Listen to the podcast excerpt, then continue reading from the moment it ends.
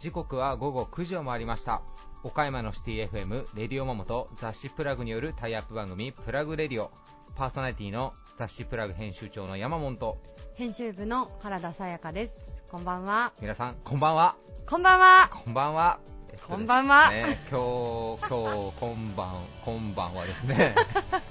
今晩はですね、ええ、いつもよりちょっとトーン高めで、あのね、とある知り合いの方とこの前電話してましたら、え、電話の切り際に、あそういえば聞いてますよ、ラジオ結構って言われまして、あら本当ですか、はい、ただあの僕のテンションがあまりにも低くて最初分からなかったとおっしゃられてましたので、ちょっとね、やっぱ意識して、ちょっとオンオフのねスイッチがバカになってますんで、ですね、オフにしたらもうオフしっぱなしなんで、収録の時はやっぱオンにしとかないとね、ね。ダメなんで。お。おそらくあれですよね、あの、はい、51号のちょっと制作で巻いてた時の収録を聞かれたんじゃないかなと。多分そうでしょうね。はい、はい。はい、なんでちょっともうちょっと元気いっぱいの感じで、ね、はい、はい。なので今日ね椅子にも座らず空気椅子で体を鍛えながらね、はい、やっていきたいと思いますけども。よろしくお願いしますはい、えー、今日はさやかちゃん11月の11日ですかね、ね。今日は、はい、1111ですね、えー、実は11月のですね、まあ、19日に、はい、えー、岡山アワードの授賞式が、まあ、ありまして、はい、まあ、その準備をちょっとうちもお手伝いをさせていただいてるんであれなんですけども、まあ、ちょっと最初にイベントといえばで今年は渋谷のハロウィンが和やそうでしたね。そうですね。どう思いますさやかちゃんまあ楽しくなるのはね しょうがないのかなと思うんですけど、はい、ちょっとなんかこうボート化みたいなニュースも見たんで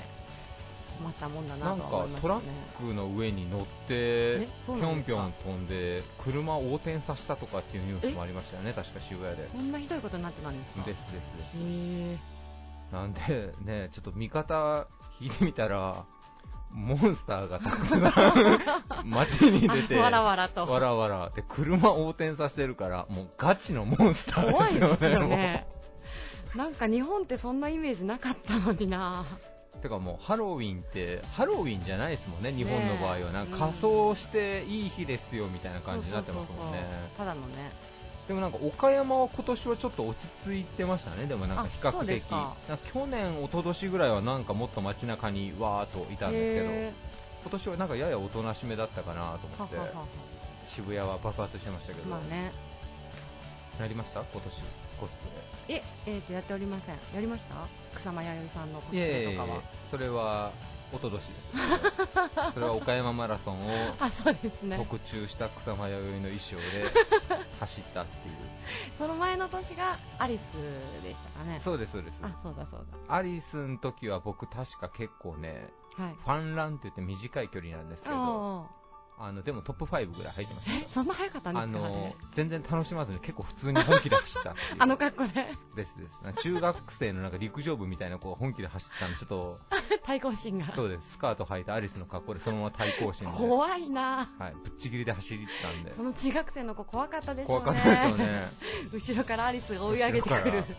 なんか変態が後ろから追いかけてくるみたいな感じ。あの子早かったですね結構。僕ちょっと途中マジで走ったんですけどね長距離若干自信があったんで。そうなんですね。ですですです。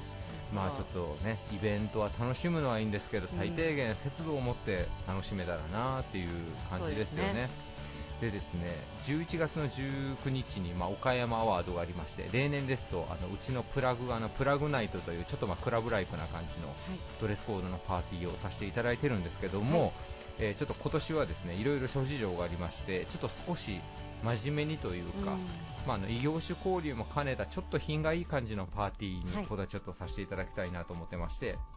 名前をですね、まあ、 District Maker by PLUG Magazine という風に銘打って、はい、えー、まあ、 District Maker っていうので、まあ、ちょっと造語なんですけど、まあ、ちょっと地域を作る人たちみたいな意味合いをつけさせていただいてまして、まあ、あの DJ は FM の田中智之さん、えー、それから PKCZ、えー、の EXILE とかのあの音響なんかもやられているルーカス・バレンタインさんを DJ にお呼びをしてですね、はい、でメインゲストは、まあ、ストライプインターナショナルの石川社長に、まあ、トークセッションというか公開インタビュー的なのをちょっと不詳ですが私の方でさせていただいて、こうかなというふうに、はい、はい、今ドアがトントンって言いましたね。ね結構なすごい音でトントンと言いましたね。スタジオじゃないんでね あのトトイレの横で 倉庫のトイレの横で収録してますんで、僕らがこれやってる間誰もトイレに行けないっていう、ね、すごい環境で まあ、なかなか寒くなってきましたね、この部屋も。そうそうですね。ねこれ真冬の収録ちょっと震えますね。ちょっとやばいなと今日初めて思いましたけど。はいまあ、で先ほどのまあディストリクトメーカー、はい、基本的にはあのちょっとうちからの今回は少しクローズドな感じでご招待制というふうにしてるんですけども、はい、えー、一般の方もですねメールで、えー、お名前等々送っていただけたらですねあの一応ご参加いただけるようにさせていただいてます。はい、えー、IN えー、と info アットマーク strv.co.jp info アットマークサーブ .co.jp まで、えー、お名前とえーまあ、できれば、えー、ご職業とか会社名なんかも添えてメールを送ってください、えー、できれば、ね、皆さんちょっと学びと素敵な出会いがあるようなイベントにできたらなと思ってますのでご興味がある方はぜひぜひお越しをいただけたらなというふうに思います。えー、それでは続いては、えー、バリアスリーダーのコーナーです。えー、誰もが知る有名企業から岡山の隠れたすごい企業まで約200名のリーダーの皆さんへインタビューをしてきました毎回の放送ごとに数人ずつインタビューを公開していきます。今回のテーマは、えー、私たちが郷土岡山のためにできること、えー、もしくはしていきたいこと。リーダーたちへのインタビューには岡山で頑張る皆さんの明日の活力になるようなヒントが隠れているかもしれません。今回のゲストは株式会社シティライト取締役広報部長丸山隆明さん。株式会社ブリッジカーサマセラティ岡山マネージャー小島則彦さん。株式会社ウェーブハウス代表取締役市川修二さん。弁護士法人太陽総合法律事務所代表弁護士近藤源之助さん。黒住教教主黒住宗道さん。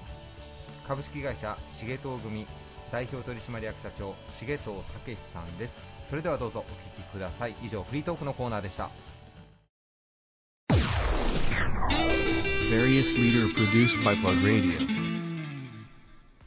車の販売、買取など自動車流通をトータルでサポート。社会人野球チームシティライト岡山も運営。株式会社シティライト。取締役広報部長の丸山隆明さんです。よろしくお願いします。お願いします。お願いします。リスナーの皆さんもおそらくあの皆さん絶対にご存知だと思うんですけれどもあのシティライトスタジアムのこう看板のお名前を今冠していらっしゃる会社さんなんですけれども、はい、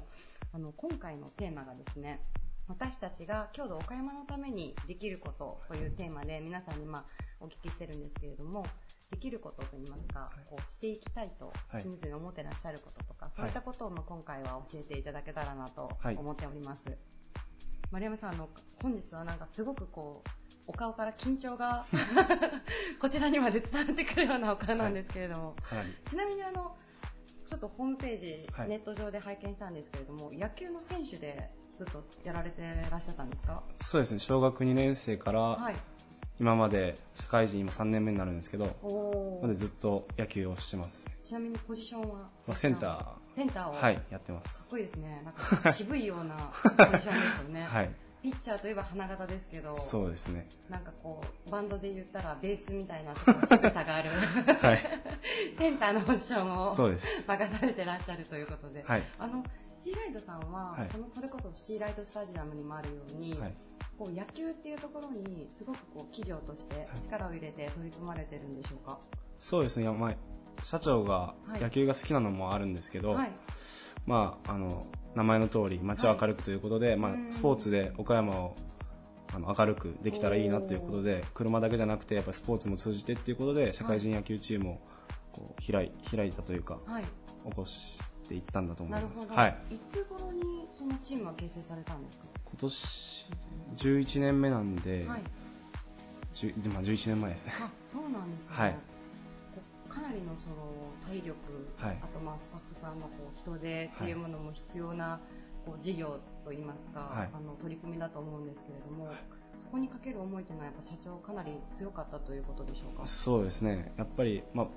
僕がスポーツをしてたからっていうのもあると思うんですけど、はいはい、やっぱりスポーツで何か車だけじゃなくて何かしたいっていう気持ちがつながったんだと思います。なるほど、はい、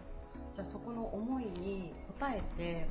息子さんである、はい、あの丸山さんも、こう日々野球やられてるということですかね。そうですね。最初は、はい、あのシティライトに帰って来ずに、はい、他のところで違うご飯を食べて、はい、野球をして帰ってこようと思ってたんですけど、まああのお父さんがやっぱり、社会人チームをやってるってことで、まあ、年齢も年齢なのでそんなことも考える暇もなく、はい、自分のチームで全国大会出て勝とうっていう気持ちで、まあ、すぐに帰ってきたな来ました、ね、はい、じゃあ結成してすみません。ちなみにこちらの野球チームに入られたのは何年前のお話になるんでしょうか、まあ、3年前です。3年前ですか、はい、じゃあもうこうチームができて、はい、ある程度こう土台もできて、はい、でその後に帰ってこられたような形になりますかね、はい、いかがでしょうか？最近の成績といいますか。チームの成績ですか、チームの成績はまだ全国大会に出れてはないんですけど正直自分がシーライトに来たばっかりの時は正直ちょっとこれでは全国大会にも行けないですし全国大会に出ても絶対勝てないなと思ってたんですけど、まだ行けてはないんですけどチーム的には本当に力もついてきてますし、ちょっと成り合いでやってた部分もあると僕は思ってたんで、はい、まあ、大学で学んだことを少しでも今のチームにと思って、はい。引っ張る気持ちで今やってるので少しは僕は良くなってると思ってます、はい、じゃあもう新風を巻き込んでらっしゃるわけですね、はい、丸山さんが。そういう意識でやってます。なるほど、はい、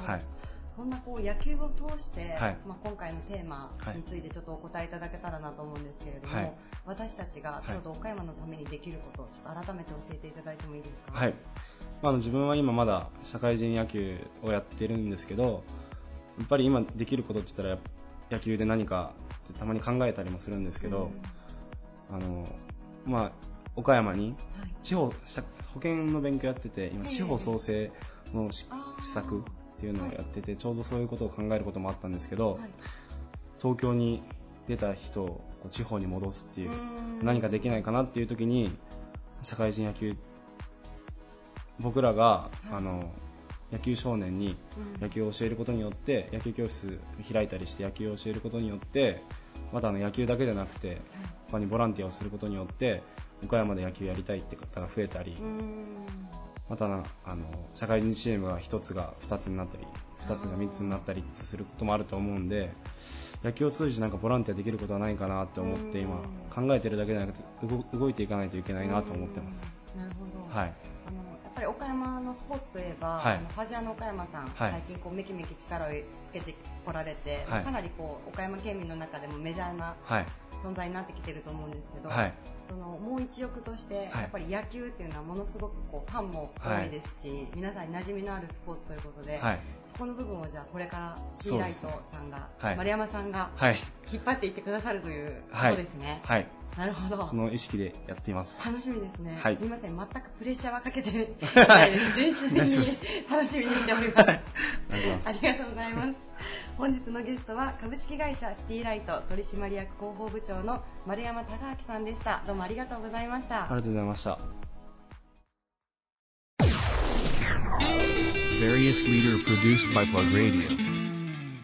マセラティの取り扱いを中心に輸入車専門店カーブリッジや中古車売買カーセブンを運営する企業株式会社ブリッジカーサマセラティ岡山マネージャーの小島則彦さんですよろしくお願いしますよろしくお願いいたします。お願いします。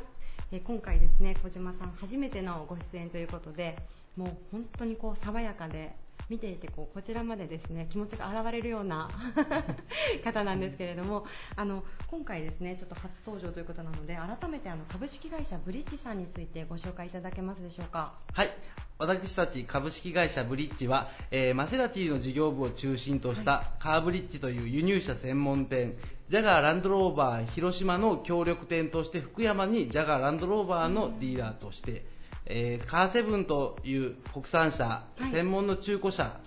広島市内にはカーブリッシュといったシェアリングの会社を持っております。はい、はい、ありがとうございます。じゃあ、あのマセラティさんのディーラーということで、はい、その取り扱いを中心として他にもこう輸入車だったりとか国産車も手掛けられているということですか？はい、そうでございます。はい、ありがとうございます。今じゃあエリアとしては福山が本社はい、ということで、えっと、今回ですね問屋町テラスさんにあの初めてこうご出店されるということなんですけれどもこちらの店舗がなんかこうかなり日本でも珍しい業態なんですよね。はいそうです、はい、今回問屋町テラスにオープンする、はい、カーサマセラティ岡山という店舗は、はい、日本全国でもカーサというイタリア語で言ったら家という意味を示したリーダーとしての店舗は初出店になります、はい、あ初出店なんですね。はいそうです。カーサというとどういうあの他のショールームさんとどういう違いがあるんでしょうか？そうですね、はい、あのマセラティというブランドを考えた時にやはり皆様足を踏み入れにくいという雰囲気が多分あると思うんですが、カーサ、家、要はアットホームな感じでのショールームで、いろんな方々に足を踏み入れていただけるという内容になっております。なるほど。あのまあ、マセラティさんといえばですねもう私が一生かかっても 買えないだろうなと 思うような車なんですけれどもそんな私でも見て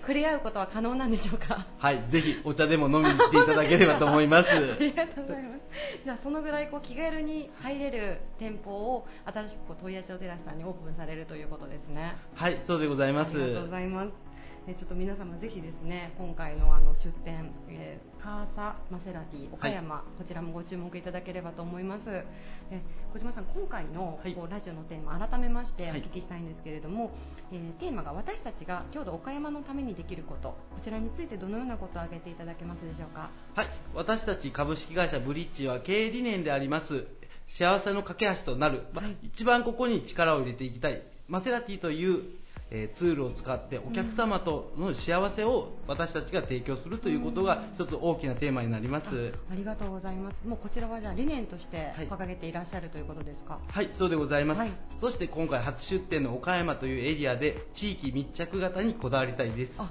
そうなんですね、はい。あれですね小島さん。岡山ご出身ということで。はいそうです。岡山はかなりこう馴染み深い土地でいらっしゃるんですか？そうですね。約10年は関西に出てましたけど 戻ってきて約5年経ちますのでだいぶ岡山に戻ってまいりました、ね、なるほど。もうじゃあ岡山のおすすめの店もかなりこう発掘されて。そうですね。美味しい店はたくさんいろんなところ回っております。さっきあのすごい素晴らしいなと思ってお話を伺ってて感銘を受けたのがもうあの私生活でもですねやはりこうマセラティをあの販売するにふさわしい人物になるべく あの日頃からこういいお店だったりとかそういったものにもかなりアンテナを張ってらっしゃるということだったんですけれども小島さんにじゃあお話を伺えば岡山の美味しいお店も 教えてもらえるかもしれないですね。はい。ぜひい。ろんなとこご紹介させてください、は じゃあ授業を通して、えーと、幸せの架け橋になるあのさっきちらっと教えていただいたあの車を通じてお客様の幸せを追求する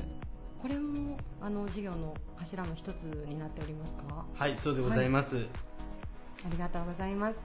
皆さんぜひですね新しい富谷町テラスにオープンするカーサーマセラティ岡山。こちらぜひご注目いただきたいと思います、えー本日のゲストは株式会社ブリッジカーサマセラティ岡山マネージャーの小島則彦さんでした。ありがとうございました。ありがとうございました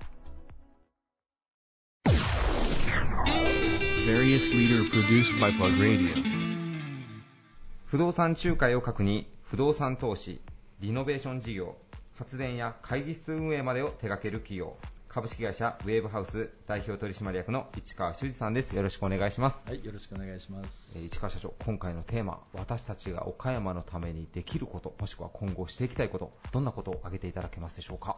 そうですね、あのまあ、岡山の魅力、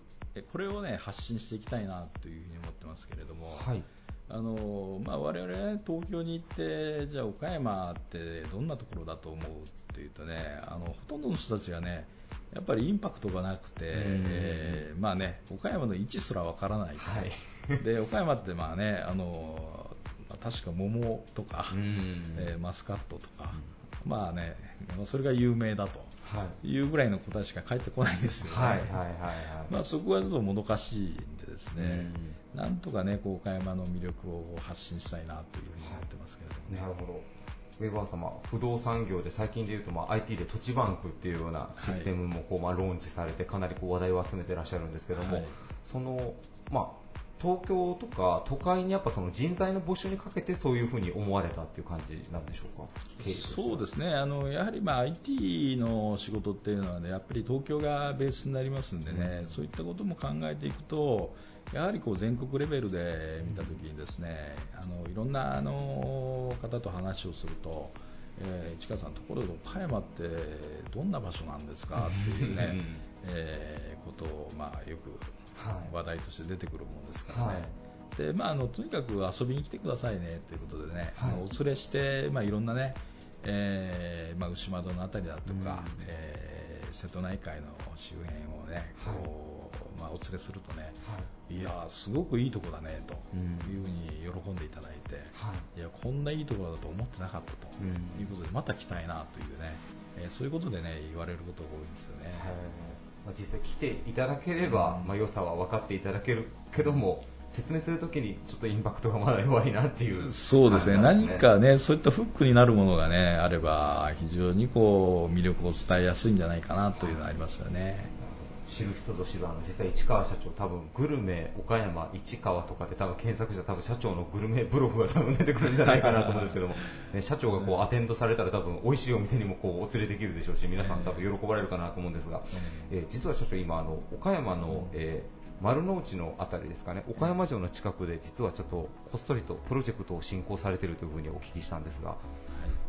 そうですね、あのまあ、丸の内のあのお堀のですね、はい、すぐ南側の、まあ、お堀に面した、えー、一戸建てを所有しておるんですけれども、はい、まあ、そこをね、ちょっとあのどのように活用するかっていうのはまだ未定なんですけれども、うん、まあ、それをなんかね、えー、活用してこう面白いことができないかなとかね、うん、えー、いろいろ考えているところなんですよね。具体的には例えばこう岡山城が望めるお家をまあ宿泊で貸し出すとかそういったことだったりするんですか、うん、そうですね。あの、まあ、そういったことでこう、ね、あの県外のお客様に、まあ、岡山の良さを伝えていくだとか、うん、まあ、それも一つねあの我々のこう社会貢献の一環だというふうにも考えてるんですけどね。はい。岡山も最近ちょっとこじゃれた、まあ、バックパッカーの人が泊まれるような、まあ、ホステルも増えてますけども、うん、あのうちなんか特にイベントやるときにホテルをねあの県外のお客さん予約するときもあるんですが、うん、岡山でさえやっぱ結構今ホテルの部屋数足りてなかったりとかっていうこともあるので、うん、宿泊施設が増えるのはすごいいいことだなというのと、うん、コンセプチュアルな場所っていうところなかなかね、なんかあの最近だと岡山の会社のストライプインターナショナルさんが渋谷にまあホテルコエっていう、まあ、かなりちょっと高級なアッパー層向けのものを建てられましたけども、ね、なんか市川社長が手掛けられる建物がなんかそんな風になったら、先ほど社長が言われた岡山のインパクトの一つにこうなるんじゃないかなというふうにも期待をするんですが。うんそうですね。あの、まあ、やはりあの丸の内のエリアっていうのはねあのやっぱり特別、まあ、私も思いがありますし、はい、なんか非常にね歩いていてこういい空気が流れてるなというね、うん。えー、やっぱそういうところですんでね、あのやっぱそういったあの、まあ、我々のこう企業理念としてあの不動産の価値を最大化させるっていうのをね、えー、持ってますんで、まあ、そういう意味でもそこのね持っている、えパワーをね、え最大化させることによって何かねこう活性化のお役に立てればいいかなというふうに思ってますけれども。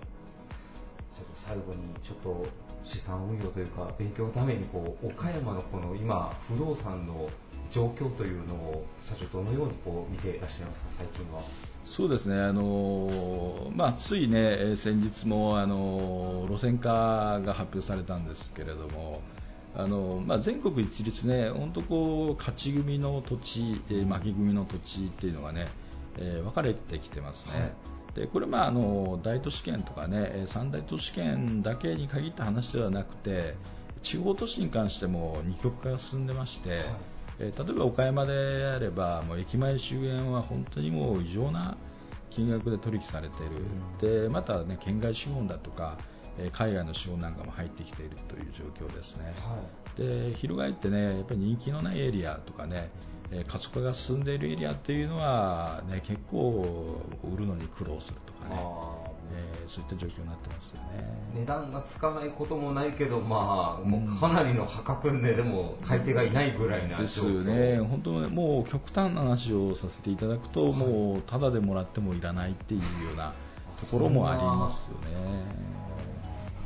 逆にでも、あれですね、それは都会の方に対して、まあ、I ターン、U ターンで岡山でまあスローライフ暮らしたいって言われる方にとっては、すごくいい場所だったり、物件だったりする可能性もなきにしもあらずっていう、そうですよね、あのそこを翻ってね、見直してみればね、あのそこの魅力をこう感じるような、えー、何かきっかけがあれば、はい、あのすごく面白いと思いますよね。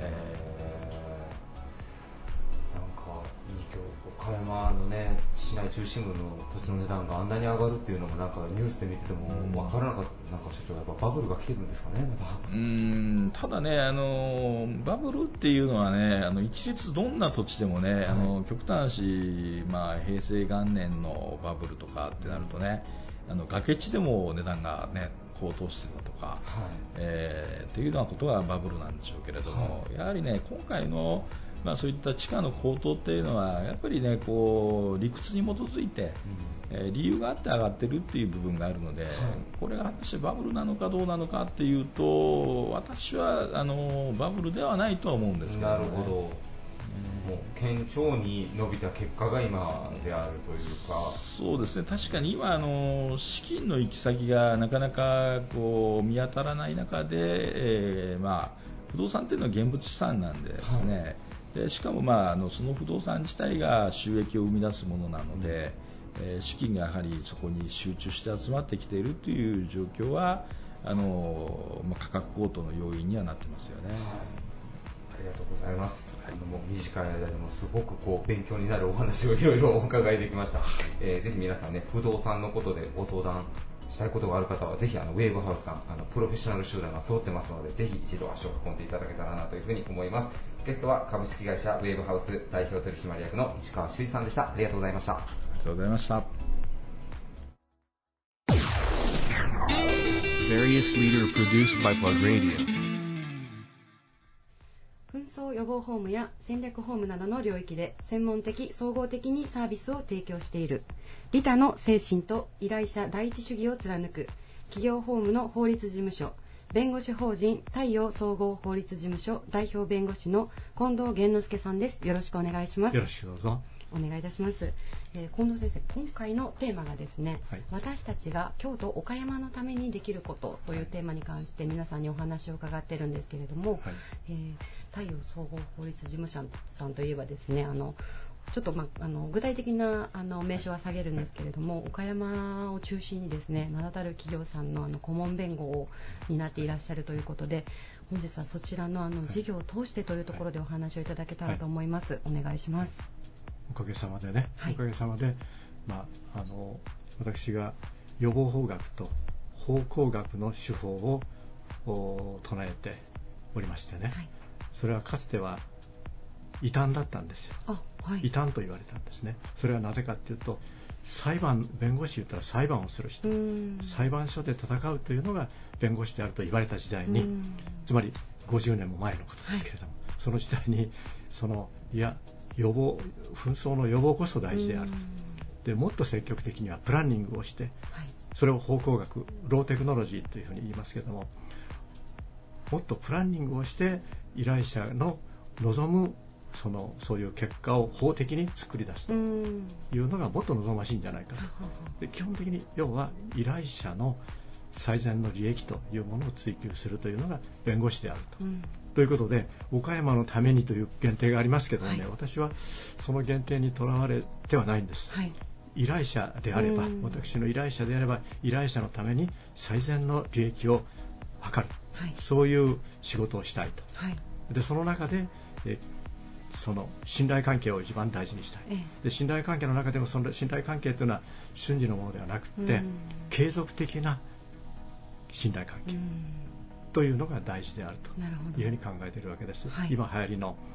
その sustainab le development。持続可能な持続する、ね、持続するっていうことが非常に大切であるというふうに考えているわけであります。えー、先生あの弁護指導50年という節目を、あの先ほど教えていただいたんですけれども、はい。はい、あのもうお客様との関係性もですねかなり長い方は年数も,、もう50年ですね。そうなんですね、えー、だけど基本的には私岡山帰ってからの人が多いですから、はい、まあ、40年、はい、まあ、ぐらいの人も随分たくさん。おかげさまでね、はい、私の流儀といいますか、はい、その予防こそ大切であるというふうに私がね予防法学っていうのは本来理論的に正しいっていうか理論的に望ましいんだということの前にね、はい、その経営者の方からね、励まされたんです、それはもう消防ということから言って分かるじゃないかと、うん、火事を出して消すのに一生懸命なのが今の裁判の姿であると、うん、そんなことはその二の次だと本当に大切なのは火事を出さないこと、うん、そのために何をしなきゃいけないか、ということこそ大事なんじゃないかというのが経営者の感覚。でこの経営者に分かっていただいたんですね。私の予防法学という、はい、予防法務ということと方向学という、はい、それでそれ以来だからお付き合いは、はい、私の予防法学方向学という領域から当然に起業家に分かっていただいた。経営者に分かっていただいたそれでその領域で私を、まあ、頼りにしていただくというか、えー、信頼していただいて、はい、えー、いろんなことをごそまずご相談から受けるというのが、はい、あの経営者の方に、まあ、私が、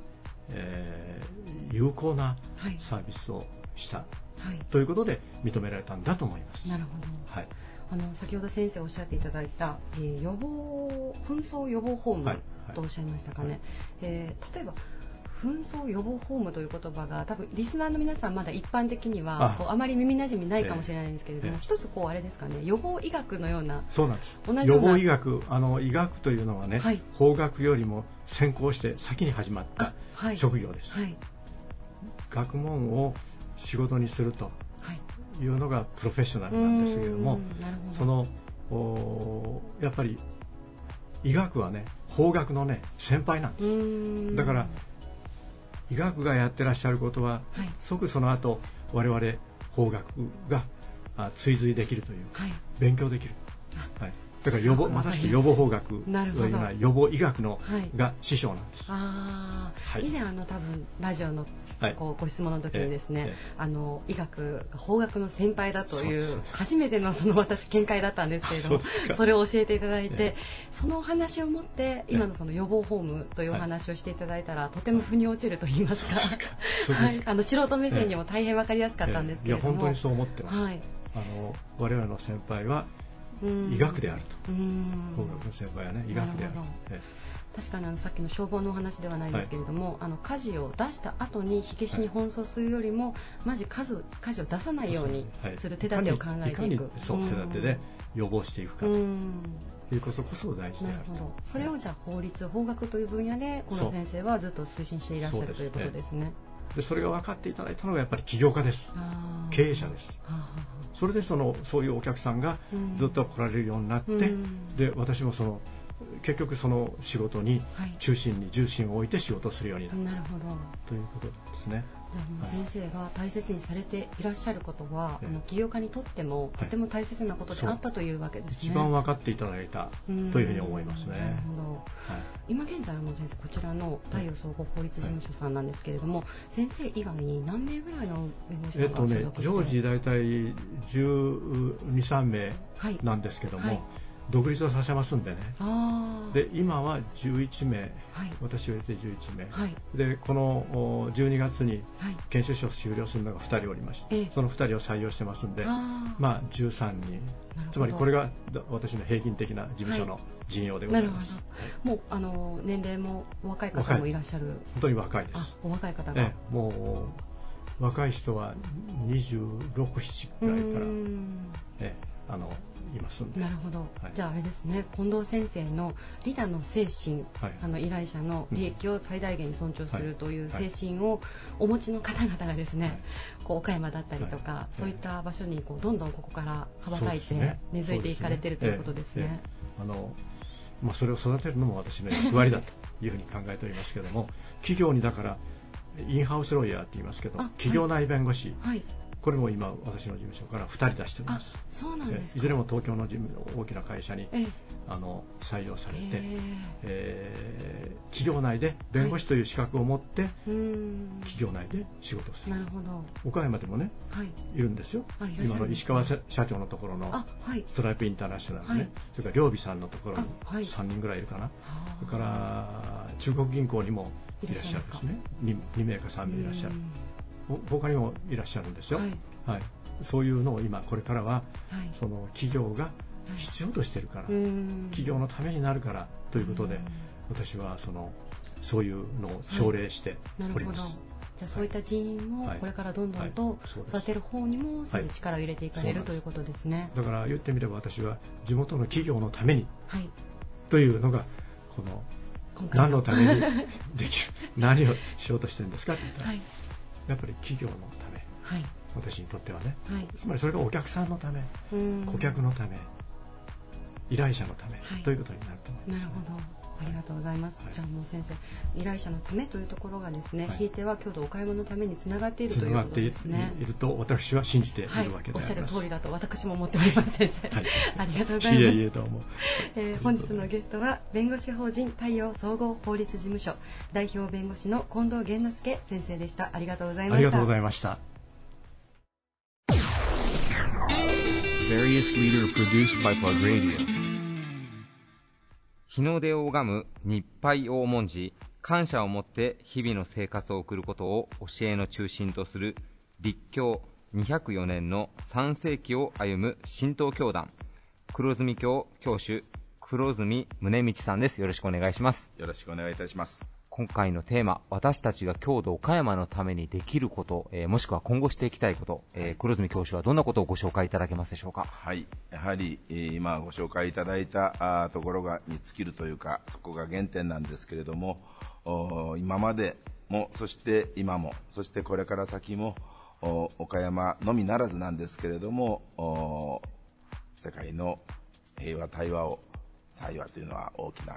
大きな和と書いて、ついつい私たちは対話、対話と言いますけれども、はい、世界の平和と全ての人たちの幸せを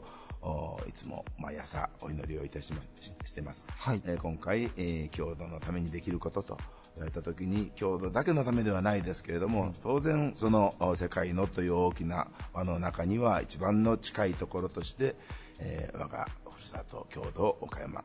が、はい、どうぞ幸せに皆さんがそして、えー、平和でありますようにということを当然祈ってるわけであります。ここからまずお話を始めなはい、ありがとうございます。と同時にまたこれは今でもお話をしてきたことであり私たちの大切なところですけども祈るだけでいいかというとそうじゃなく、はい、やはり行動を伴わなくちゃいけない。でもその行動だけではなくてそのそれが祈りに裏付あの裏付けされたというだから祈りを伴う行動でありそして行動を祈りに基づいた行動と。行動を伴う祈りであり祈りに基づいた行動と。い。うような思いで長くなりましたが、いえいえー、一言で言うならば私は祈りと奉仕とい。うことを言えばタイトルというか、なるほど。そして、まあ、行動というのはすなわち奉仕という、はい、行動に、集約したいと思います。なるほどあの私たちがこう、ね、あの身近にこう祈りというのを感じるのも、あの7月に岡山も、はい、あのもう稀に見る自然災害がありましたが、ね、はい、やはりああいう時に祈りの大切さというのはこう、ね、多分たくさんの人がまあ感じられるんじゃないかなというのと。祈らずには折れないし、そうですね、祈るほかはないというところで、あいう時にはもちろん、まあ、当事者はもとよりのこと、はい、あの外部にいるの人からすると最悪のことはありませんようにどうぞ生きてらっしゃいますように、どうぞ見つかりますようにというね、はい、やっぱり天に神に仏様にご先祖様にもう何であれ、とにかく手を合わすという、この祈りっていうのがやっぱりすごく大切なことでありなるほど。あそこに、まあ、いつも身を貸していただいているものとしてやはりおっしゃる通りであの祈りが根本であると思います。それが先ほど言われてた救いとか、まあ、その奉仕の行動にもまあつながっていく、まずの原動力になるような気が、ねはい、しますね。私はそそれを基づいてその奉仕というか活動というのを展開をしなくちゃいけないと今まさにその7月のあの豪雨による被害においてもまあ、今回広くそしてまたあ私どもも関係者の方々県外にも亡くならあの被災された方々がいらっしゃいますので、えー、うちだけというわけでもちろんないですけれども教団内の関係者のところにどういうお手伝いができるだろうか、はい、そしてまた一番ひどい、えー、エリアまた報道されてないエリアも含めて、えー、何ができるだろうか。と。と同時に強度と足元という意味においては、はい、あのあの洪水のその当日にここ新東山に160人もの人たちが一番ピーク時で、はい、地元の人たちが、はい、あの逃げ逃げて上がってこられて、はい、車だけでも貸してくださいとかまたあのあのタクシー会社さん営業者さんは、あの車タクシーを貸してほしい、また、うん、車の営業所さんはあの商品を貸してほしい、さながら奥の駐車場はあの車の展示場みたいな感じに整然と並んでたんですけれども、まあ、そういうあのの車のみならず人人たちも、うん、のせっかくだからもう我々どうぞということで、うん、あの炊き出しをして、まあ、あの2日、3日で水が引いた時点で上がられましたけれども、報道されてませんけれどもこの新東山のふもとのこの上花尻地域も、はい、の床上の浸水も次々出たということもありましたので、はい、当然あの断る理由はもちろんないですけれども、うん、あのどうぞこちらで逃げて過ごしてくださいよという対応が、まあ、できたのも、まあ、結果としてね、はい、あの祈りに基づくこの方針の表れだった、うん、なるほど。少しちょっとこうお話が脱線してしまうんですが、はい、あの、えー、新東山の方にまあそれだけたくさんの方が来られているということで、はい。はい、あの自然災害の時にたまにこうフォーカスされるんですけど、やはりこう昔からまあ神社仏閣っていうのは比較的こう自然災害に強い場所に立っているというようなお話をよくお聞きするんですけどそうですね。あのうちうちなどはあのいわば神社仏閣という意味においては新しい方でありますけれども、はい、その多くは江戸の時代に、そしてまたその前の村松の時代に鎌倉の時代にという頃からの歴史ですからね、その頃からやっぱりあのその安全なところにまず神様、また仏様が祀られて、はい、そして人々がいわば逃げるところであり、行こうところであり、コミュニティという言葉もさえもない、いわば集うところであったわけであって、私このこの災害のがあのあったがゆえに今の祈りと行動祈りと奉仕と言ってることではなくて、うんはい、やっぱり神社私たち神道のものは祭りということを通してね、はい、夏祭りとかまたお正月から言うと初詣、はい、そして宗忠神社で言えば節分祭があったり春の岡山のご神幸であったり、夏の七夕夏祭りがあったり、そして神道山ではあの献茶祭になる行事があったり、これは内内部の方々だけのものではなくて地元の方々がそこに集ってもらって、そして、まあ、地元の神社だったら氏子さんが集って一緒にその祭りを盛り上げてっていう、はい、そういうこの今でいうところのコミュニティ。うん。それがどんどん希薄になってるだけにね、はい、あのもともと大切にされてきたそのコミュニティの姿勢というものがあ今、世の中がそういう子が進んで、えー、つながり、コミュニティというの縁があの薄くなってればなってるほどそういう我々のような存在が地域地元の方々の心と心を結びつけるようなまたあったかいものをあのもちあのもたらすような、はい、そういう場をとしてもありたいなと思ってますからなるほど、まあ、私たちが郷土岡山のためにできることという意味にもなるかなともう存在そのものがもうね緊急時のライフライン的な場所にもなるんですけども、まあ、横を言えばというか、そういう時だけ助けてくださいって来るはもう、そのね、地域地域の神社仏閣とか、その宗教施設とも、先ほど教師おっしゃられたように、まあ、普段からこう、関係を持つというか、そういうコミュニティが本当大事だなって、こういうね、災害が岡山なかったので、改めて思いますね、本当に。なるほど。祈りというので、あの冒頭の方に、まあ、はい、世界平和をということが言われていらっしゃったんですけども、その自然災害とかその、まあ、ちょっとそのマクロ的なものよりは大きな人もやっぱ祈りっていうのが、やはり教師かなりこう大事だというのはなん宗教家として感じられるところはありますか、今は世界情勢なんかもいろいろ大きく動いてますが。やっぱりね、世界情勢大きくきましたね。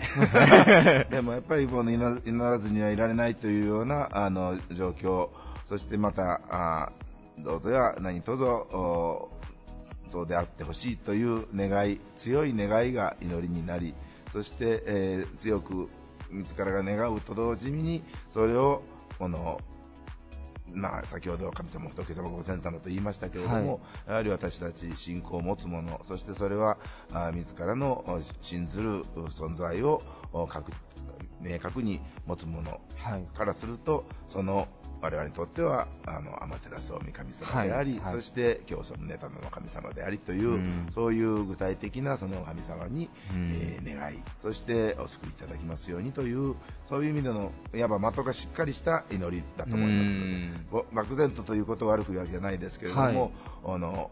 祈る祈るずに祈らずに終われないという一般の方々とは違うの、はい、あのビシャッとやっぱ明確に照準を合わせた、そういう祈りであ,、あると思いますので、そういうことが根っこにあって、えー、その世界の平和であるとか大きなことそしてまたあこうした自然災害のののどうぞ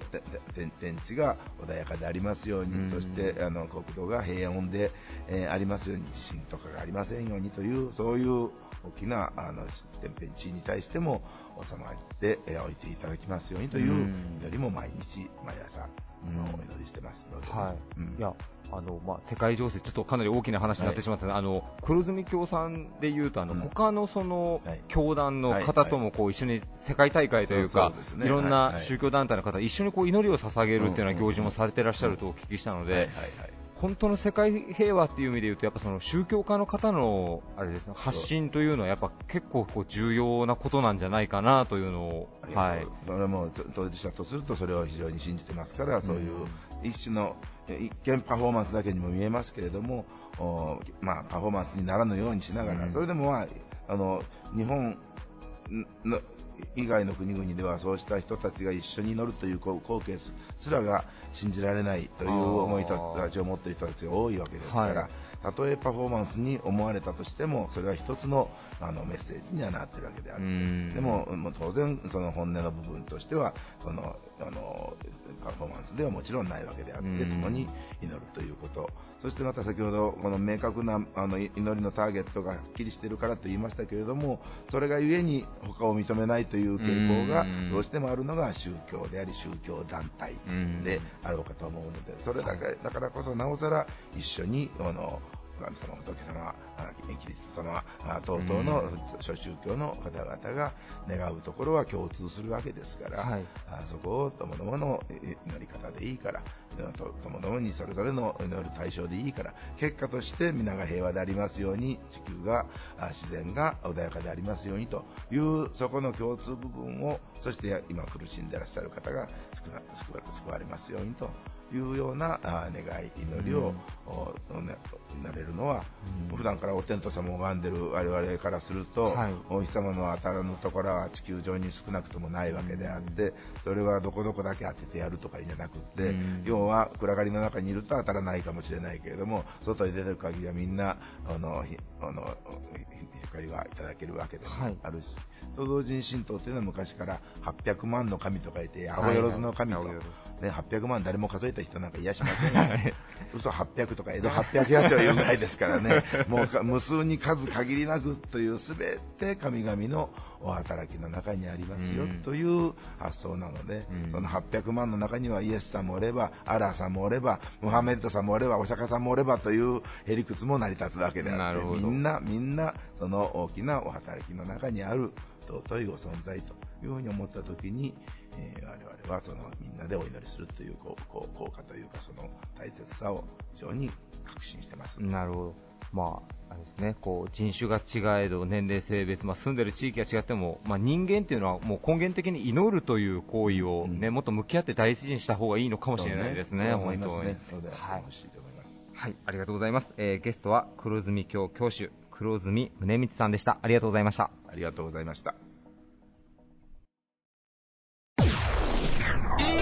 various leader produced by Plug Radio. 半世紀以上にわたり積み重ねてきた高い技術力でマンションや商業施設など幅広い建物の施設を建設、手掛ける総合建設会社株式会社重藤組代表取締役社長の重藤武さんです。よろしくお願いします。はい、よろしくお願いします。えー、今回のテーマがですね、社長、えー、私たちが郷土岡山のためにできること、またまあこれからやっていきたいことというテーマで教えていただいてるんですけども、今日はちょっとこれについてお話を、はい、教えてください。はい、あの、社長、ちょっと事前のインタビューでですね、はい、ゴルフがかなりお好きでいらっしゃると。そうですね。はい、大好きです。大好きです。はい。もうあの、ご自身のレベルももうあの、シニアの全国大会にこう出場されるっていうレベルで、はい、まあ本当にこう岡山でも本当に数人、トップ3には、すでに入ってらっしゃるという、大噂は聞いております。はい。であの最近ではこうジュニアの育成っていうところにすごく力を入れていらっしゃるということでしょうか？はい、そうですね。あの、はい、岡山からあの、まあ、世界に向けて、まあ、松山君とか石川遼君とか、はい、あのそういう人材をですね、えー、私個人として、まあ、作っていきたいなという思いがあって、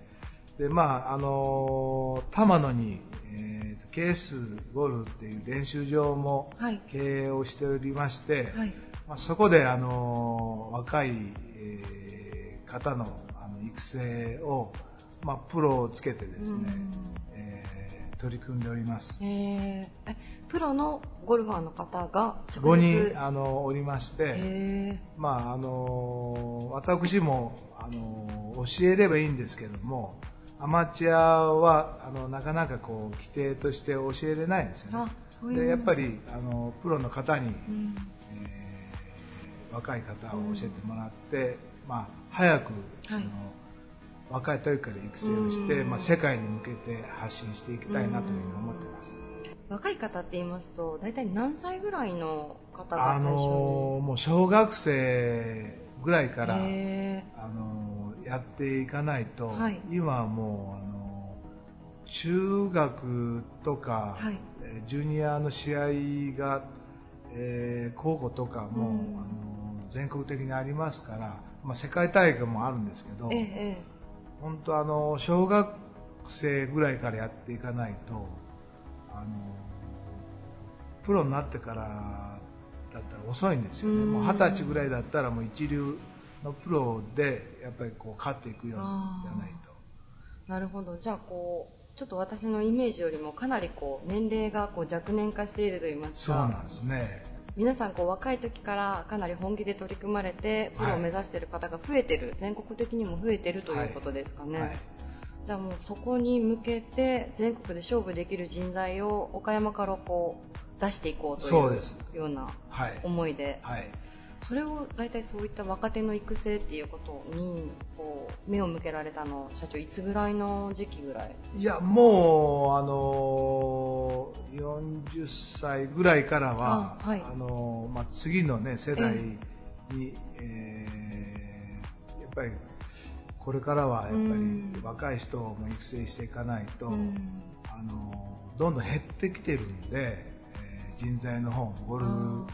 人口も、はいだからそういうふうなのにあの力を入れてやってます、はい、なるほど。もうなんかこうお話を伺ってると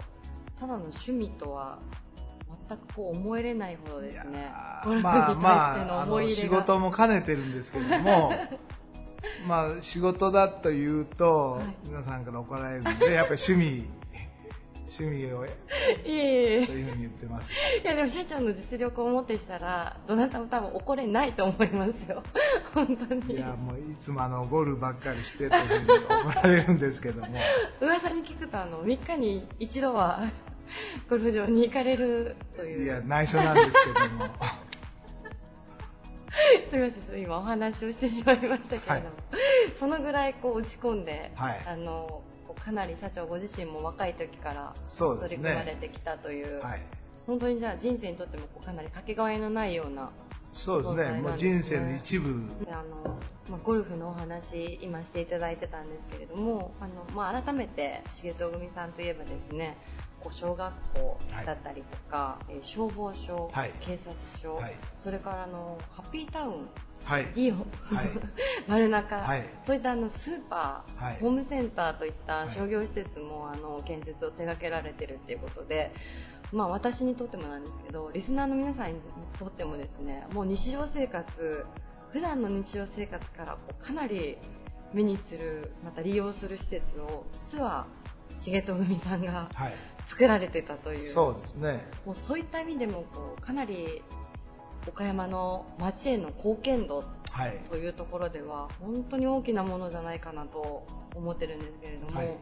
社長あのホームページでもですねあの超岡山志向と、はい、あのね打たれて。そうですね、はい、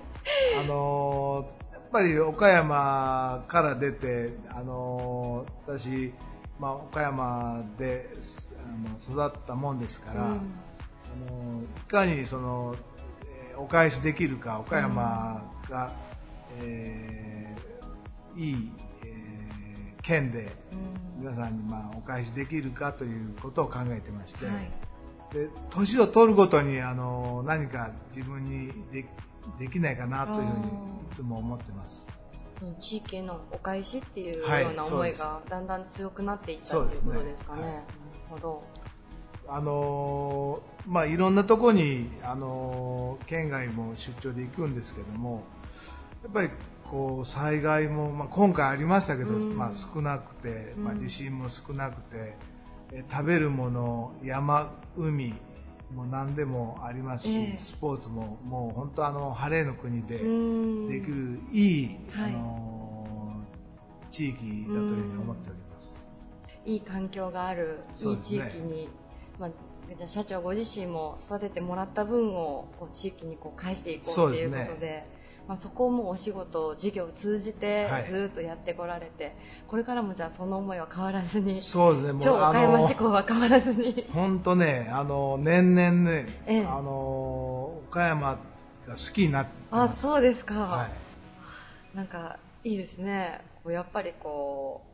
気候だったりとか、ええ、他の県にこう行かれて初めて岡山の良さっていうのをね実感する部分もやっぱあるのかもしれないですね、はい、あの北海道もよく行くんですけども、はい、もう寒いですからやっぱりあの雪にはなれない。で すそうですか。それからあのやっぱりあの沖縄とかも行くんですけども、まあ、台風が多かったり雨が多かったり、ぱ住みにくいなというふうに思ってます。じゃあちょっと遊びに行くのにはいい、ね、はい、ところでたまにはいいですけど。やっぱり住むのは岡山というがいいですね。食べるものがね美味しい、果物が美味しい。確かに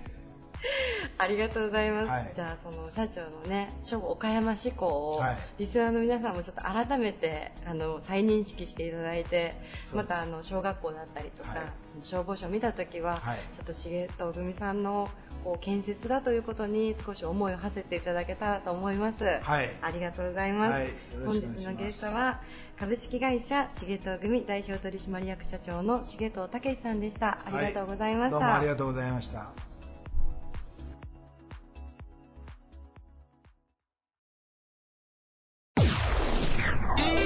Various leader produced by Plug Radio. バリアスリーダーのコーナーでした、えー、今回もいろんなお話を皆さんにお伺いをしてきましたけども、はい、ね、あの2番目にご登場いただいたブリッジ川サマセラティ岡山さん。これこの前あの問屋町卸センターの中に新しくオープンした問屋町テラスの中に入られてる、はい、えーと、マセラティさんは岡山初出店。あになるんですね、はいなんか最近、問屋町がねものすごい人で平日、休日かかわらず、問屋町テラス盛り上がってますもんね。ねぜひ皆さんちょっとチェックしていただきたいと思います。そうですね。まあでもマセラティ変え変えるように頑張らないと。ね。一生かかって乗れるかな、えー、かっこいいんですけどね。でもなんかすごくあの入りやすいお店で本当に。あの帰れなくても、はい、足を踏み入れてもあいいんだなって思えるようななんかすごくいい感じのお店なんですよね。本当かっこいいんですけど、入りやすいお店かもしれない。なかなか払いにくいじゃないですか。払いにくいですね。払いやすいかって言われると払いにくいですね。いや、まあね、うん、普通にマセラティに乗れるように頑張りましょう。はい。はい。ということで、番組終了後には、ポッドキャストでも番組の方を配信をしております。聞き逃された方は、ポッドキャストの方でもぜひ番組の方を探してみてください。えー、それではね、11月19日のイベントに向けて、はい、えー、準備着々と進めていきますので、ぜひ皆さん会場でお会いできるのを楽しみにしていきます。楽しみにしていきます？楽しみにしています。はい、それでは皆さん、来週もお会いしましょう。バイバイ。This radio produced by Okayama Premium Magazine Plug. See you next week.